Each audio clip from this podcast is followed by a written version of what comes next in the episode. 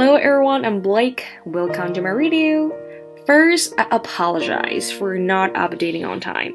Some of you who really support me leave me some message on WeChat wondering why there is no new updating. Uh, to be honest, I really feel encouraged and I receive so much confidence doing what I'm doing right now. I'm really feel excited and you can tell from my voices. So let me explain a little bit. I got a cold and a lot of things came up at the same time, so I didn't make it. But there I am. Let me read a poem for you.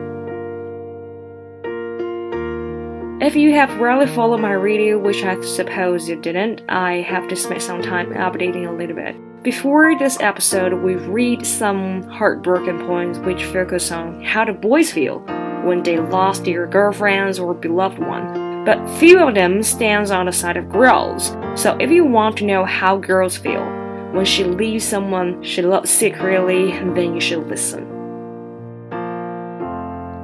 The title is I'd love to say I love you, and here you say it back.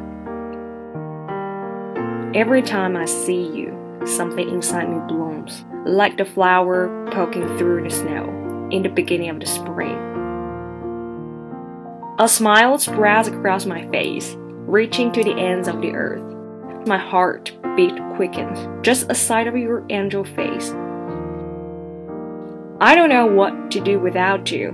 My world might ramble down. It feels like stealing hearts, calling your name from a crowd. It hurts to have you this close and not able to touch. I hate to say your name when I can't call your mine. Some days when you hang out with other girls, I break a little inside. The world lose hope, cause I know I can't make you smile like they can. If you ask me to change, I couldn't think twice. There's no mistake with you, nothing I can regret. You made me forget everything bad in the world, everything that happens to me. You're my drug addiction. I don't want to lose you. I have the best day when you're around. It's so cheesy to say it, but you are my Prince Charming. It's really a little bit sad. When I first read it, I, I misunderstood it as a heartbreaking poem, but when I go through it again, I just figured out it's about a girl loves someone secretly. For example, she writes, It hurts to have you this close and not able to touch. I hate to say your name when I can't call your mine.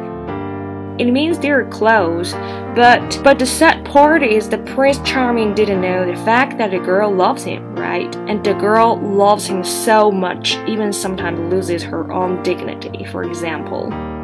If you ask me to change, I couldn't think twice. I can understand that loves make us blind in the relationship. I totally understand how humble you can be when you are in, in that position.